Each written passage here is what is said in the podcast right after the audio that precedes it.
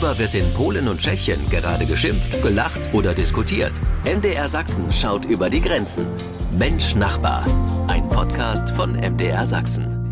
Willkommen zu Mensch Nachbar, unserem Podcast mit dem Blick nach Polen und Tschechien. Mein Name ist Roman Nuck und mit dabei sind auch heute wieder Tomasz Zekora zugeschaltet aus Breslau, Polen. Ja, hallo, guten Abend aus Breslau, dobry wieczór z Wrocławia. Und in Tschechien, konkret in Liberec, hört mich jetzt hoffentlich auch mein Kollege Peter Kumpfe. Peter, hallo. Ja, ich höre dich klar und deutlich. Äh, hallo, liebe Zuschauer, hallo Roman, hallo Tomek. Ja, der Altweibersommer ist hier und ja, ich werde über Kaliningrad sprechen, selbstverständlich. Nein, eigentlich über Kralowetz. Mehr mehr darüber jetzt gleich. Na, ich bin gespannt. Außerdem sprechen wir heute hier über sparsame Nachbarn und wieder geöffnete Wanderwege. Ja, dies und vieles mehr jetzt hier bei Mensch Nachbar, unser Podcast mit dem Blick in die Nachbarländer nach Polen und Tschechien.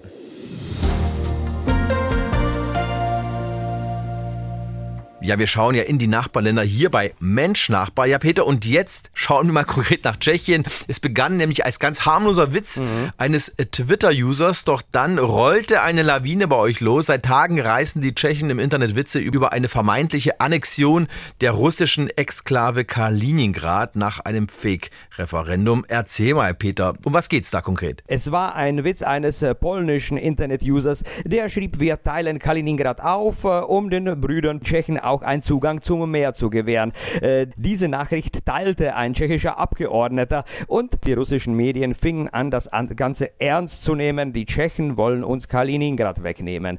Äh, und dann fangen alle an, Witze zu machen. Also äh, man spricht darüber, dass Tschechien endlich einen Flugzeugträger haben wird, den trägt den Namen Karel Gott. Äh, wir haben aber auch ein U-Boot des Namens Rumzeis, wie diese Märchenfigur. Äh, und und, und äh, die tschechische Bahn schreibt schon, wir verbinden sie, wir bringen sie ganz schnell nach äh, Kaliningrad bzw. nach Kralowetz, wie äh, Königsberg auf Tschechisch heißt. Äh, der Versand Alsa, der meldet schon, wir haben unsere Versandkästen auch in Kaliningrad aufgebracht. Was wollen Sie Schönes bestellen? Und Reisebüros werben für den Urlaub im Inland, aber am eigenen Meer.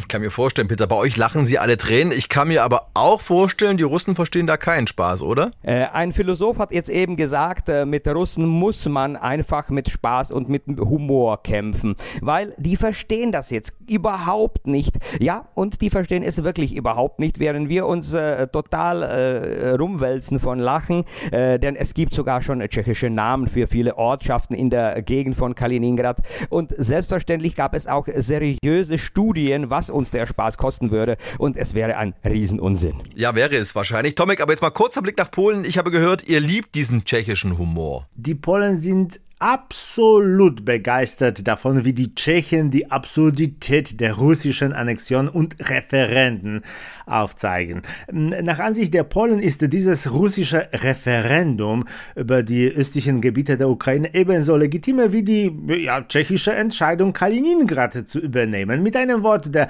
ukrainische Osten ist genauso russisch wie Kaliningrad äh, gerade tschechisch ist. Aber die Art und Weise, wie die Tschechen das kommentieren, präsentieren, ist ja äh, echt wunderbar. Äh, wir Polen lieben im Allgemeinen den tschechischen Humor, die Art von Humor, die unaufdringlich, faul, äh, unbeschwert, absurd und gleichzeitig unsinnig ist.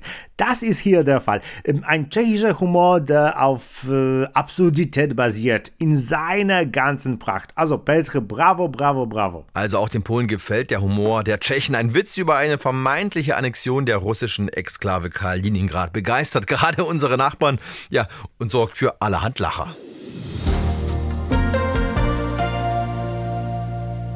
Ein Kurzbesuch in Prag ist immer eigentlich eine gute Idee, dieses Wochenende aber wahrscheinlich eher nicht wegen des EU-Gipfels war dort so einiges los. Die Prager Burg komplett gesperrt. Dafür konnte man aber ungestört und ohne Sperrung ja in die böhmische Schweiz reisen, Peter. Denn dort ist nämlich jetzt alles wieder frei. Alle Sperren nach dem verheerenden Waldbrand im Sommer sind wieder aufgehoben. Ja, ganz kurz nur zur Prager Burg. Wir sind es ja gewöhnt, seit Miloš Seemann Präsident ist, darf man ja nicht mehr ganz frei durch Ratschin wandern. Äh, es sind Kontrollen da. Dieses Wochenende aber noch viel stärker. Und die böhmische Schweiz, ja, die ist wieder offen. Es sieht da nicht unbedingt schön aus, aber man darf wieder hin. Ich habe die Bilder der ersten Wanderer gesehen. Am Rebestor dort selber sieht man nichts vom Brand. Der Weg dorthin, du hast es gerade erwähnt, aber erinnert dann doch schon an eine Mondlandschaft, ne? Äh, ja, äh, die Experten sagen, es tut eigentlich dem Wald gut, dass er ab und zu mal abbrennt und neu anfangen kann. Ja, aber jetzt für den Touristen eher triste Bilder. Mhm, aber insgesamt bei uns hier in Deutschland hat dieser Brand hier einiges angestoßen damals. Es wird diskutiert über den Waldumbau, Peter, wie der in Zukunft aussehen soll. Man überlegt aber auch, wie man künftig die Einsatzkräfte besser unterstützen kann mit Technik zum Beispiel. Gibt es solche ähnlichen Diskussionen auch bei euch im Nachbarland in Tschechien? Selbstverständlich. Äh, einerseits sind es die Botaniker, äh, die sagen, dem Wald tut es gut, einmal äh, wieder ganz abzubrennen. Andererseits sind es die, die sagen, was konnten wir tun, um die Schäden klein zu halten. Genau, vor über zwei Monaten brannte die böhmische und die sächsische Schweiz. Nun wurde auf tschechischer Seite auch die letzten Wanderwege wieder freigegeben. Zum Brebestor zum Beispiel. Also eine Wanderung steht da nichts mehr im Weg. Na dann los.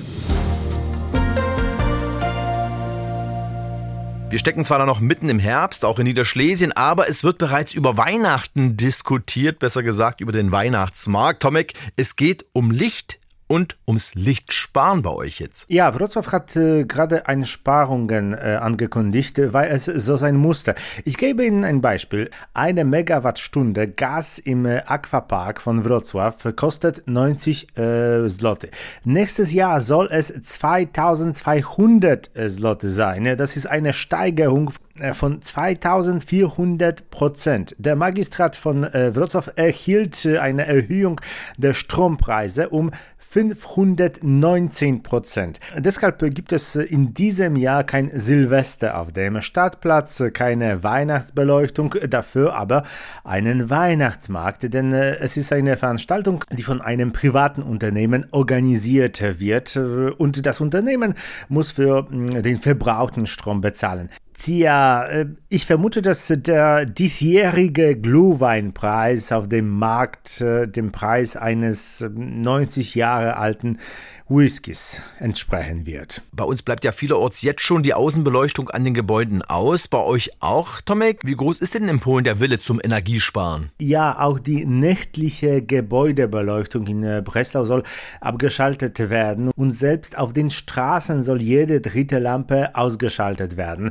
All diese Maßnahmen sind zwar kostensparend, aber sie können einen Anstieg von 500 Prozent nicht ausgleichen. Äh, aus diesem Grund sind die Oberbürgermeister der polnischen Städte am vergangenen Freitag nach Warschau gereist, um ein ähm, Eingreifen der Regierung zu fordern. Und ich beneide den polnischen Premierminister nicht. Einerseits liegt die polnische Inflation derzeit bei 17 Prozent. Andererseits finden im nächsten Jahr Wahlen statt, sodass die staatlichen Behörden bemüht sind, Geld nachzuschießen, damit äh, es nicht zu öffentlichen Protesten kommt. Äh, zudem hat die Regierung nicht triviale Lösungen. Zum Beispiel das Gesetz über das Abholzen von Bäumen auf, den, äh, auf dem äh, eigenen Grundstück äh, wurde gerade liberalisiert. Früher sagten die Regierenden, dass man alles in den Öfen verbrennen kann, was Wärme erzeugt. Also ehrlich gesagt, das Ganze verspricht ein dunkler und stinkender Winter in Polen zu kommen. Licht aus heißt es vielerorts. Es muss gespart werden. Auch bei unseren Nachbarn wird da vieles diskutiert. Der Weihnachtsmarkt in Breslau aber, der bleibt und strahlt auch 2022 wie eh und je. So zumindest jetzt der aktuelle Plan. Mehr, wer weiß, was da noch kommt.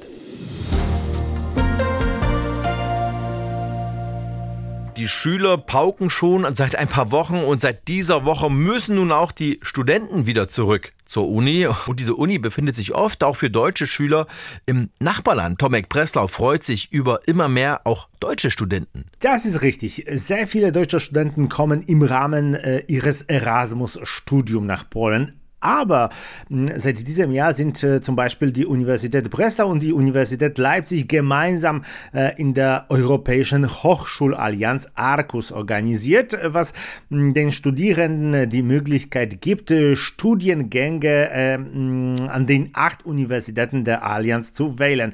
Ein Semester in Breslau, drei Wochen in Padua, ähm, eine Abschlussarbeit im Sommer in Lyon. Äh, ja, manchmal entscheiden äh, sich deutsche Studenten aber auch für ein Vollstudium in Breslau. Mm, aufgrund des Numerus Clausus studieren beispielsweise viele Medizinstudenten aus Deutschland ihr gesamtes Studium in Polen und hier werden sie zu Medizinern und dann holen sie sich äh, ihr Diplom in Deutschland. Und auch Tschechien, vor allem Prag, ist bei deutschen Studenten beliebt. Hoffentlich jetzt nicht nur wegen des Bieres, Peter, oder? Ja, hoffentlich nicht. Äh, die Karls-Universität ist ja sehr bekannt für ein hohes Niveau, ist eine der ältesten Universitäten weltweit und nicht nur deswegen ist Prag äh, bei Studenten sehr beliebt, aber auch die Universitäten aus anderen Städten gewinnen immer mehr äh, an ausländischen Studenten. Ja, zum Beispiel Olmütz, Brünn und auch Liberec. Ja, und Liberec ist das Stichwort, Peter. Tschüss nach Liberec, sag ich jetzt. Eine schöne Woche noch. Danke, dass du heute mit dabei warst. Das war's mit Mensch Nachbar. Ja, wir hören uns dann nächste Woche wieder. Tschüss. Tschüss, bis nächste Woche. Naslicheno. Ja, und tschüss auch nach Polen. Do widzenia. Do widzenia, do usłyszenia z Wrocławia. Tschüss. Ja, schön, dass ihr dabei wart. Mein Name ist Romanuk. Vielen Dank fürs Zuhören. Bis zum nächsten Mal. Nächste Woche gibt's hier einen neuen Podcast Mensch Nachbar. Mensch Nachbar, ein Podcast von MDR Sachsen.